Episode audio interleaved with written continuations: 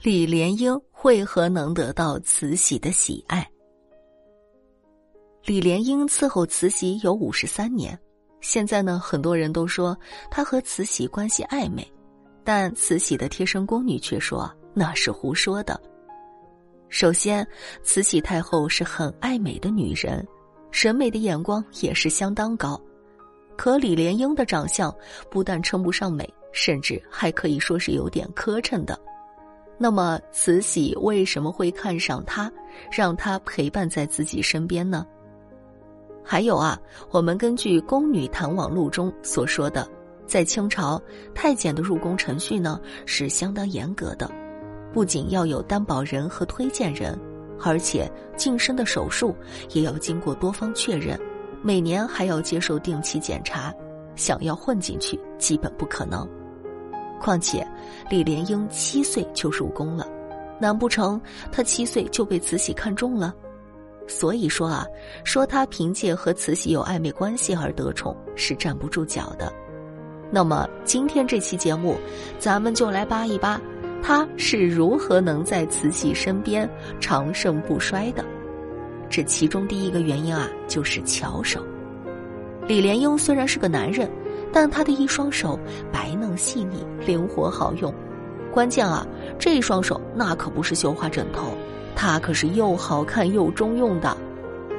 皇帝的后宫呢，妃嫔成群，想要让皇帝看得上眼，那就得费功夫啊。慈禧在没有成为皇后时，为了争宠，那也是绞尽脑汁的。李莲英看在眼里，记在心上。为了助慈禧一臂之力，他特地到烟花柳巷去和走在时尚最前沿的青楼女子学习梳头技艺。据说，为了让慈禧得到最佳的体验，他手艺不熟的时候啊，先是在猪毛上练习，最后竟然让他误打误撞研究出了一款超级好用的洗发水，让慈禧大为欢喜。后来，给慈禧梳头的重任就都落在了他的头上。因为他不但能够变着花样梳，最主要的是，丝毫也不会给慈禧的头发造成伤害。不过呢，后来也有人说了，其实他是偷偷的把掉了的头发藏到了袖口里。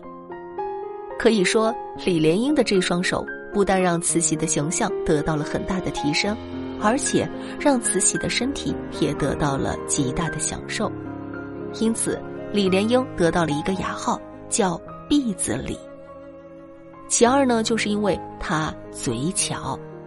据说啊，李莲英的一张巧嘴能够化尴尬为诙谐，多次救老佛爷于尴尬之中。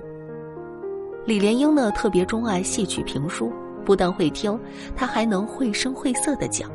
偏偏慈禧又是戏曲的超级粉丝，李莲英就投其所好，苦加练习。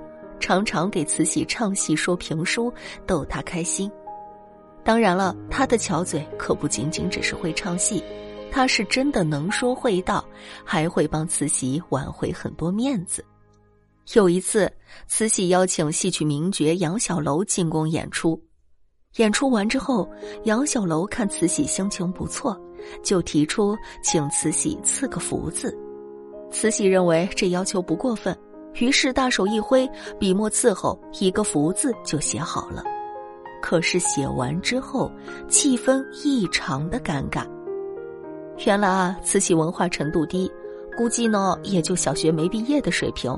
好好的一个福字，旁边呢偏偏啊是多了一个点。李莲英一看啊，张嘴就来说：“快接着呀！老佛爷给的福气就是比别人多一点。”这杨小楼呢，兴冲冲的收下了，那老佛爷自然也是很高兴了。不过啊，光靠巧手和巧嘴，李莲英可能也红不了五十三年。那安德海不就是活生生的例子吗？他之所以能够长青不倒，关键是第三个法宝——脑子。李莲英七岁进宫，可以说一辈子都在皇宫里，他深知树大招风。所以他在工作中非常有原则，尽量避免干涉内政，绝不参与权力纷争。比如说，光绪和慈禧闹矛盾的时候，他也是尽量的做到谁都不招惹。八国联军打进北京时，慈禧带着光绪等一帮人逃跑。夜里睡觉时，李莲英查房才发现，堂堂的皇上竟然可怜到没有被褥。他马上把自己的被褥拿来给光绪，还连打自己的脸，说都是奴才失职，还一整夜都守在光绪帝旁边嘘寒问暖，把光绪帝感动得一塌糊涂。也正是因为这样，才为他自己以后的平安终老打下了良好基础。对上如此，对下李莲英也是乐善好施的。他时常帮助有困难的小太监，在宫里啊人缘非常好。慈禧死后，李莲英也是十分悲痛，主动为慈禧守孝百天。守孝完毕后，他不顾隆裕太后的极力挽留，执意离开了皇宫。李莲英堪称太监界的天花板。他不但在业务上十分精通，而且身居高位，不骄不躁，更不恃宠而骄。他和慈禧的情谊也早就超出了主奴之情，他是慈禧离不开的家人。最重要的，李莲英知道做事适可而止，永远都不会把路给堵死。这也许是他能够全身而退的法宝吧。本期播讲就到这里结束，感谢您的收听。咱们下集节目再见。